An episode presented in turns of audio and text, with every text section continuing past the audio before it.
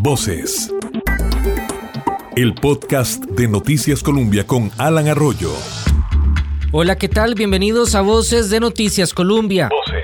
Este es un podcast disponible en nuestras plataformas digitales y que en esta edición también compartimos a través de la radio en 98.7 FM. Así queremos celebrar 72 años de una histórica decisión de abolir el ejército en nuestro país, tomada por la Junta Fundadora de la Segunda República en 1948. Desde 1986 se conmemora esta fecha el 1 de diciembre, sin embargo para este 2020 se estrena como feriado de pago no obligatorio. Así recordaba José Figueres Ferrer esta decisión en un acto oficial hace 34 años en el Museo Nacional Antiguo Cuartel Bellavista. Pocos de ustedes recuerdan que esta casa era la de habitación de don Mauro Fernández. Aquí vivió años don Mauro. ¿Qué más quisiéramos hoy que él estuviera vivo y viera su hogar convertido en un cuartel para la paz? Actualmente unas 31 naciones en el mundo viven sin fuerzas armadas, sin embargo Costa Rica fue la pionera en la región para tomar esta decisión, seguida por Panamá que tomó la decisión también en 1990, siguiendo los pasos de Costa Rica. Esos elementos históricos los queremos abordar con David Díaz, quien es director del Centro de Investigaciones Históricas de América Central de la UCR. Bienvenido don David y gracias por atendernos en Voces de Noticias Colombia. Con mucho gusto, Alan. Es siempre un placer eh, hablar con usted y con los oyentes de Colombia. Don David, no hay duda que esta decisión del 48 fue trascendental, sin embargo, es la decisión final, quizá el eh, punto final de una tradición que ya venía arrastrando Costa Rica desde hace mucho tiempo atrás.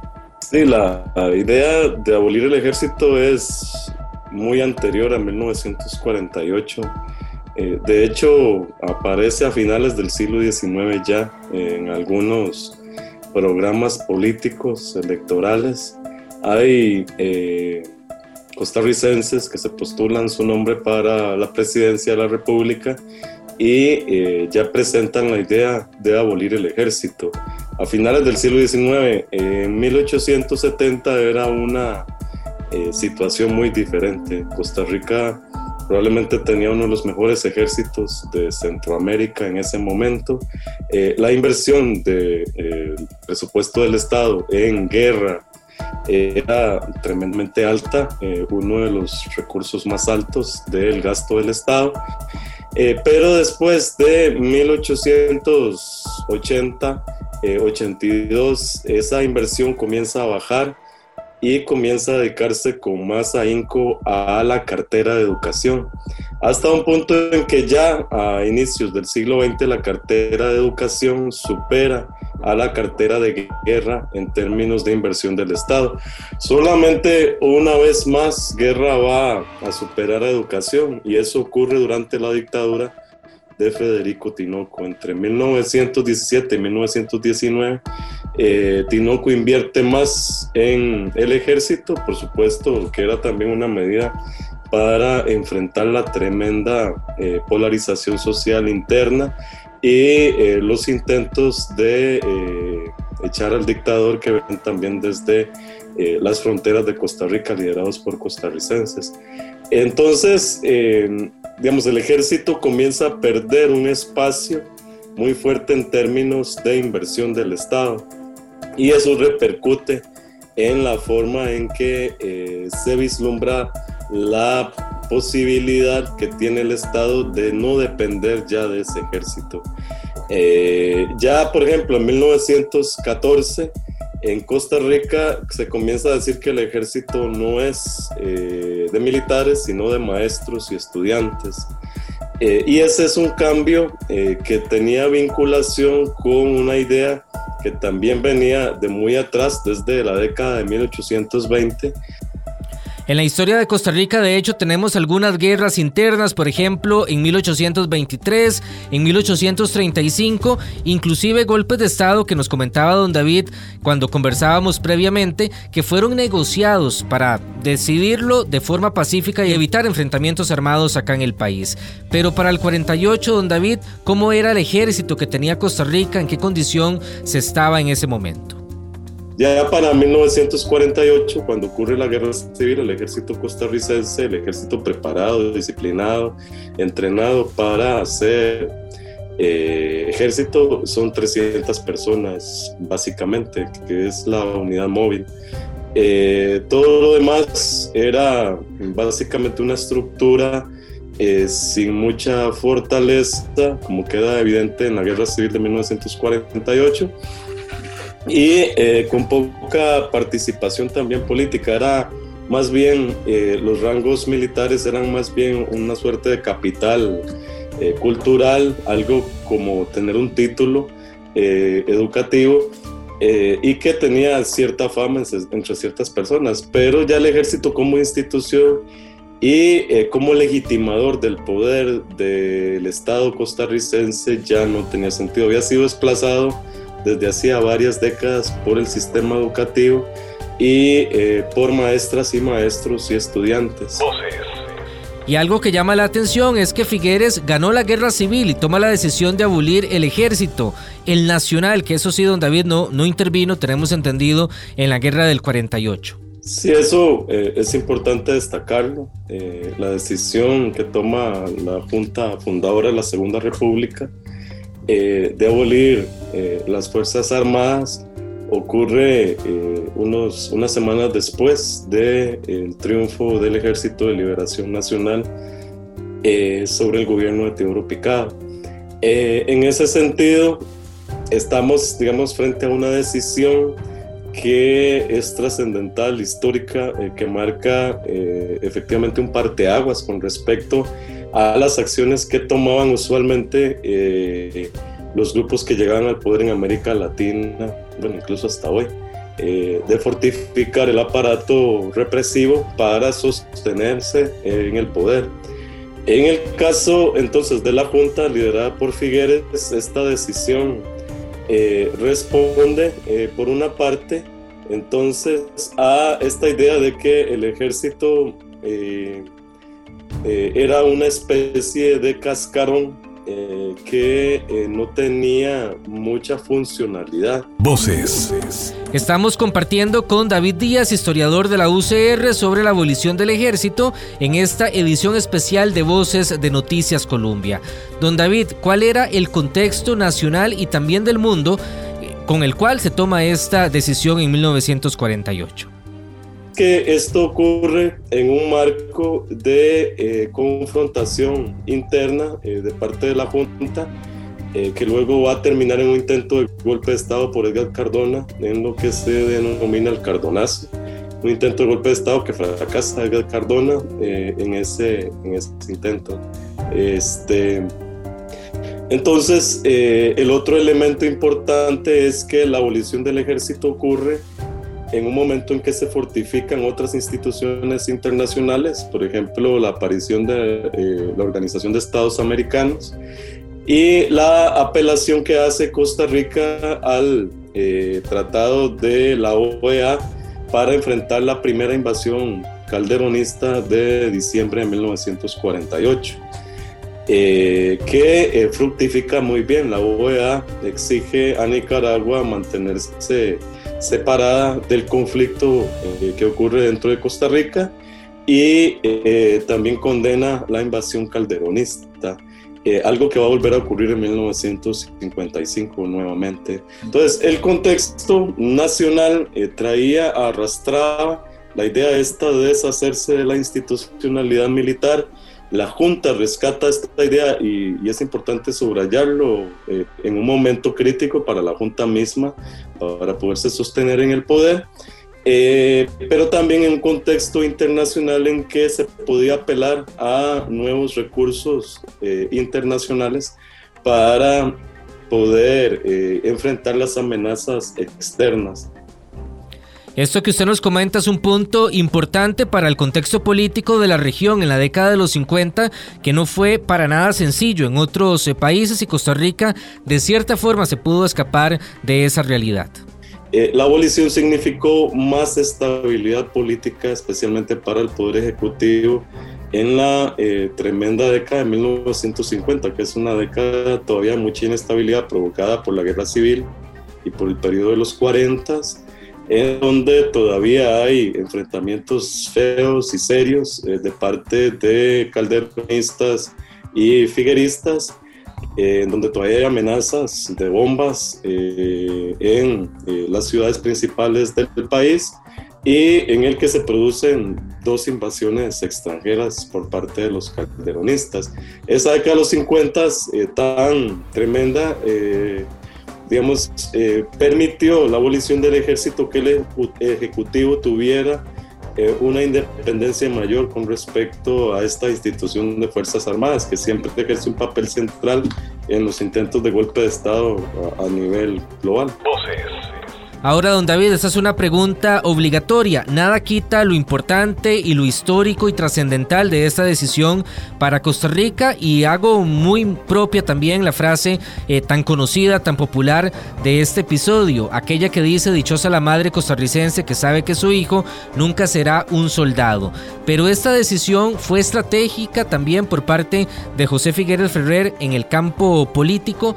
¿Pesó eso también para la decisión de abolir el ejército? Sí, una de las, digamos, viendo la abolición desde una perspectiva crítica, no solo eh, celebrativa, conmemorativa, que me parece que está muy bien, me parece que está muy bien dedicar el primero de diciembre a eh, este asunto de la abolición, que debería vincularse también con el Pacto de Concordia del primero de diciembre de 1821, que es eh, la certificación de que Costa Rica se independizaba de cualquier ente externo. Eh, entonces, la abolición sí a mí me parece la conmemoración central, pero eh, como nos toca también a historiadoras e historiadores desarrollar una perspectiva más crítica eh, del proceso, efectivamente la abolición del ejército le permitía a la Junta fundadora de la Segunda República apelar, como decía, a tratados internacionales cuando se sintió amenazada y también a desarticular internamente eh, una institución que eh, no dependía de su lealtad de la Junta Fundadora, sino de los gobiernos anteriores, y a desarticular también una posible amenaza futura a la estabilidad del Poder Ejecutivo. algunos investigadores señalan, por ejemplo, que si durante la invasión calderonista de 1955 hubiera existido un ejército interno, eh, y si ese ejército se hubiera reunido los, los, los es un supuesto, ¿verdad? Nunca ocurrió nada de esto. Eh, los principales generales con eh, los líderes de la oposición en ese momento, se podría haber fraguado sin ningún problema un golpe de Estado contra el gobierno constitucional de José Figueres. Pero eh, la anulación del ejército prácticamente quitó esta posibilidad. y bueno, lo otro importante es que la abolición del ejército luego se va a destacar varias ocasiones después eh, como una herramienta central para evitar que Costa Rica se inmiscuya en conflictos eh, centroamericanos. Eh, eso ocurre, por ejemplo, durante la década de 1980, cuando hay una presión fuerte sobre el gobierno de Luis Alberto Monge para que reactive o vuelva a construir un ejército armado en Costa Rica y eh, esa presión interna, que también tiene vicios externos, es rechazada fuertemente, primero por el gobierno de Monge, pero también por movilizaciones de población civil en la calle que eh, no quiere eh, verse envuelta en este conflicto centroamericano, especialmente contra los sandinistas. Algunos han rescatado esta idea de que Costa Rica debe volver a tener ejército en momentos también de tensión internacional. si recuerdan, hace unos años eh, eh, con respecto a eh, conflictos con Nicaragua, aparecen esas páginas en Facebook y en las redes señalando que Costa Rica no puede estar sin ejército. Afortunadamente, eso son muy pocas personas, no refleja tampoco la visión cultural costarricense sobre la posibilidad de diálogo y afortunadamente esto no tiene ningún tipo de trascendencia político-institucional. Y para ir finalizando esta conversación con David Díaz, historiador de la UCR, en el 48 se eliminan las Fuerzas Armadas en el país. Pero ¿cuánto más duró el cambio cultural? Ahora, por supuesto, es más difícil tener claro cuál es el rango de soldados y todo el ejército acá en el país. ¿Cuánto tardó ese proceso también para cambiarle la mentalidad a toda la población costarricense? Ahora, el ejército eh, se abole como institución, pero eh, sacar la visión esa militar que existía dentro de la institución va a costar un poquito más. Eh, hay que recordar que es hasta el primer gobierno de Oscar Arias, en 1986-90, que se anulan los grados militares en la policía costarricense. Eh, es decir, aunque el decreto ocurre, el proceso de desarticular esa cultura militar que no tenía mucha eh, fuerza en Costa Rica, pero que existía, va a tardar también algunas, algunas décadas. Eh, de forma, digamos que tanto usted como yo eh, ya no tenemos ni idea de cómo van los rangos militares, cuál es primero, cuál es último, ni cómo se estructuran. eso forma parte entonces de uno de los legados también de la abolición del ejército, la anulación de esta idea de una cultura militar eh, de visualizar eh, rangos militares, de pensar Costa Rica vinculada con eh, el armamento. entonces la abolición del ejército corrobora esta idea de una Costa Rica que se arrastra más hacia el diálogo, que se interesa más hacia el diálogo, hacia la transición política. Para terminar, don David, nos quedamos con esa histórica imagen icónica de José Figueres Ferrer derribando los muros del cuartel Bellavista. E, e, es como la imagen simbólica eh, de la decisión que había tomado la Junta Fundadora eh, unas semanas antes de abolir el ejército. Es una ceremonia eh, que se desarrolla en el antiguo cuartel Bellavista. Y pues se sabe, por ejemplo, que el ladrillo al que le da Figueres había sido aflojado eh, unos minutos antes para que pudiera dar esa sensación de la fotografía. Eh, creo que es de Roa la fotografía de que eh, de este fotógrafo destacado aquel momento de que se cayera el ladrillo.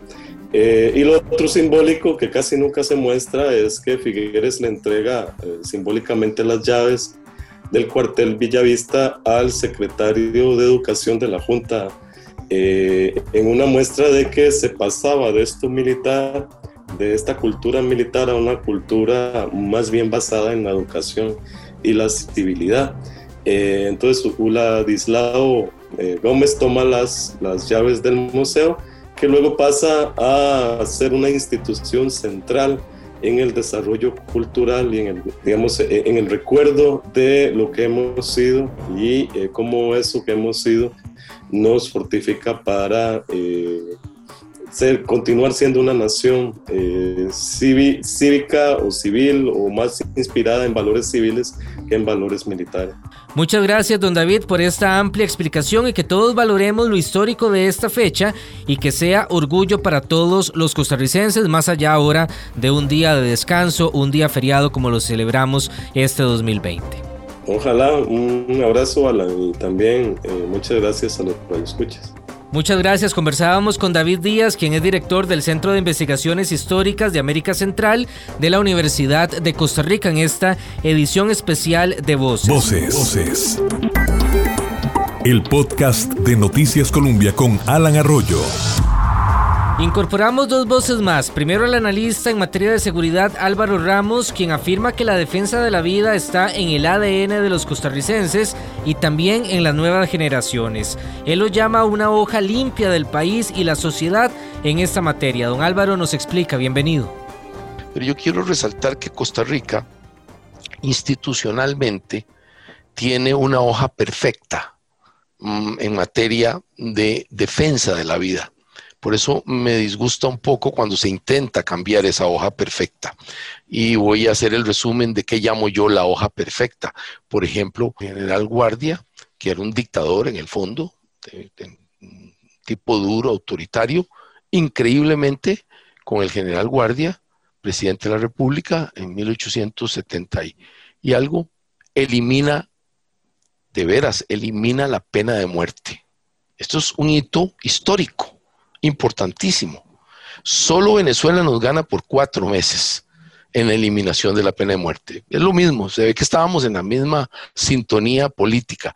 Esto es un hito histórico, la eliminación de la pena de muerte, más por un militar, en el sentido de que el Estado costarricense y la sociedad detrás de él, porque no hubo, realmente hubo apoyo a la tema y hasta el día de hoy nos, nos enorgullece haber eliminado la pena de muerte hace tan lejanos tiempos, cuando el resto del mundo la tenía en plena ejecución, implica que el Estado costarricense y la sociedad respetan la vida individual. Hasta la fecha de hoy tenemos una hoja limpia de defensa. Luego viene la constitución del 49 y realiza dos actos constitucionales que reafirman la protección a la vida. Uno, la protección de la persona no nacida desde el momento de su concepción.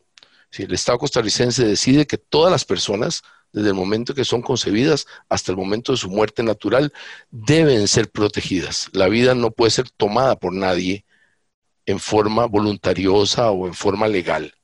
Y además agrega algo más, elimina el ejército. Esto sí es un acto realmente ideológicamente poderoso.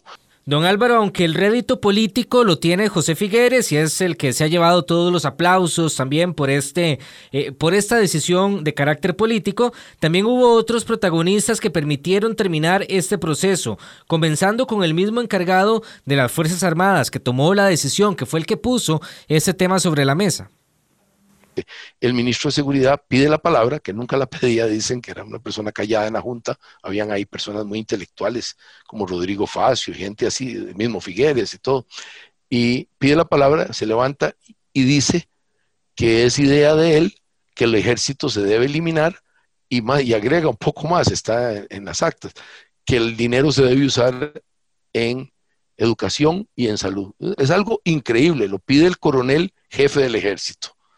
Es decir, es algo extraordinario. Figueres, que era muy habilidoso, toma la idea, la implementa en toda su fuerza, toda la cuestión política, la transforma la idea en un acto político, una idea muy brillante de su ministro de Seguridad, la transforma en, en un acto político y luego viene la etapa que verdaderamente tiene un peso, porque en esa etapa se expresa esa idea, pero no se elimina el ejército, permanece. El ejército está ahí, no queda eliminado los coroneles siguen igual y todo. Y viene la etapa realmente brillante, en donde tres extraordinarios constituyentes, que eran diputados constituyentes, don Rodrigo Facio, en primer lugar, don Fernando Odir, que después fue muchos años presidente de la Corte, y don Fernando Lara Bustamante, que después fue ministro de Relaciones Exteriores, diseñan, redactan, hacen un afinamiento especialmente fuerte en su redacción política y en su redacción jurídica y nos dan la constitución en los artículos, en los dos artículos fundamentales que eliminan el ejército y ponen a las Fuerzas Armadas, si pueden llamarse así las policías, hoy, hoy Fuerza Pública y uniformadas, totalmente sujetas al mando civil. La brillantez de esa decisión constitucional es la que nos tiene hoy así. Entonces nosotros dedicamos todo nuestro esfuerzo no a armarnos, sino a la cuestión social, a la cuestión de salud y sobre todo a la cuestión de educación. Don Álvaro, y una pregunta también que se hacen algunos oyentes, estoy seguro, y que en algún momento nos hemos hecho también. ¿Ha hecho falta tener ejército para el país? ¿Es una tarea que hemos superado, que hemos podido salir adelante sin esa necesidad? ¿Nos ha servido el no tener Fuerzas Armadas en el país? Muchísimo. Fíjese usted que tenemos el territorio intacto. Otros países han perdido territorio y han perdido y teniendo ejércitos muy poderosos y todo. Nosotros hemos tenido el mismo sistema político, con sus variaciones lógicas, sus mejoras, sus afinamientos y, algunas pérdidas, pero el mismo sistema político eh, democrático, republicano, representativo, etcétera. Y no hemos tenido que defenderlo con las, armas, lo hemos defendido siempre con una vivencia permanente, un cambio que se pueda, por eso es muy conveniente los cambios eh, de, de, gobierno, etcétera, porque eso genera nueva renovación en las estructuras políticas, no se necesita que el ejército opine. Y hemos tenido también una fuerza pública que ha cumplido su labor de mantener una policía civil completamente sometida al poder político como tiene que ser eh, y al constitucional y, a los tribunales y esa policía nos ha dado la protección suficientemente necesaria. ¿Qué peligros hemos tenido? Pocos. Nicaragua ha sido básicamente el peligro de tipo, digamos, de una invasión, de un golpe fronterizo. Ya lo tuvimos, tuvimos la experiencia Caler, hemos tenido otras, pero los países soportan esos roces. Los roces fronterizos son normales, no son algo extraordinario, son ordinarios hay que verlo, y más bien hemos tenido espaciados en el tiempo. No hemos necesitado el ejército, que si uno lo ve en otras latitudes, que han tenido enfrentamientos, no han servido para nada. Esos enormes estamentos costosísimos y que tienen un gran peso gravitacional sobre las decisiones del Estado, no han servido en el cono sur, no han servido para nada. Conversamos con don Álvaro Ramos y ahora que usted menciona a la policía destacamos el trabajo que realiza la fuerza pública, principalmente en procesos electorales, que pasa al mando del Tribunal Supremo de Elecciones como una medida para mantener el proceso electoral, la elección limpia, contrario a lo que sucede en otras regiones y países del continente. Y también incorporamos a esta conversación en el podcast Voces de Noticias Colombia a doña Lina Barrantes, quien es directora de la Fundación Arias para la Paz. Gracias por estar acá con nosotros, doña Lina. Muchas gracias a ustedes por la invitación. Doña Lina, me llama la atención su planteamiento. Afrontamos retos que han quedado en evidencia en la pandemia, en materia de educación, en materia de seguridad, pero sería diferente si el país estuviera gastando recursos en financiar un ejército, lo cual ha sido también destacable y diferente a lo que sufren otros países.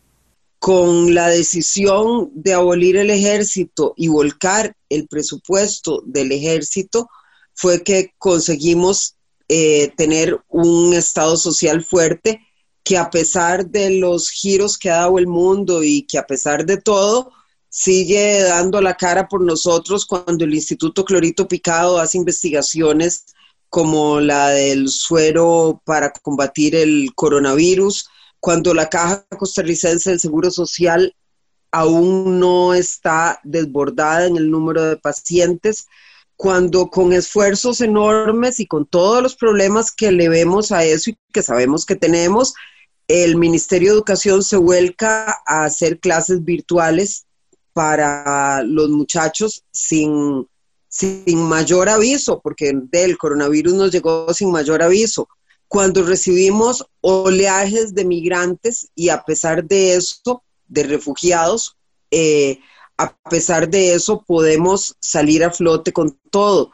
La decisión de don Pepe de abolir el ejército, pues fue una decisión de un enorme valor. Y ahora que hablamos de costos, me mantengo con don Álvaro Ramos. ¿Se tiene algún estimado, don Álvaro, de cuánto nos puede costar al país el no tener un ejército? He oído, he oído diferentes estudios que me parecen serios, entre los cuales se indica que el país, en el transcurso de todo este devenir de haber eliminado las Fuerzas Armadas, eh, se ha ahorrado una cifra fabulosa que anda alrededor del 9% del PIB.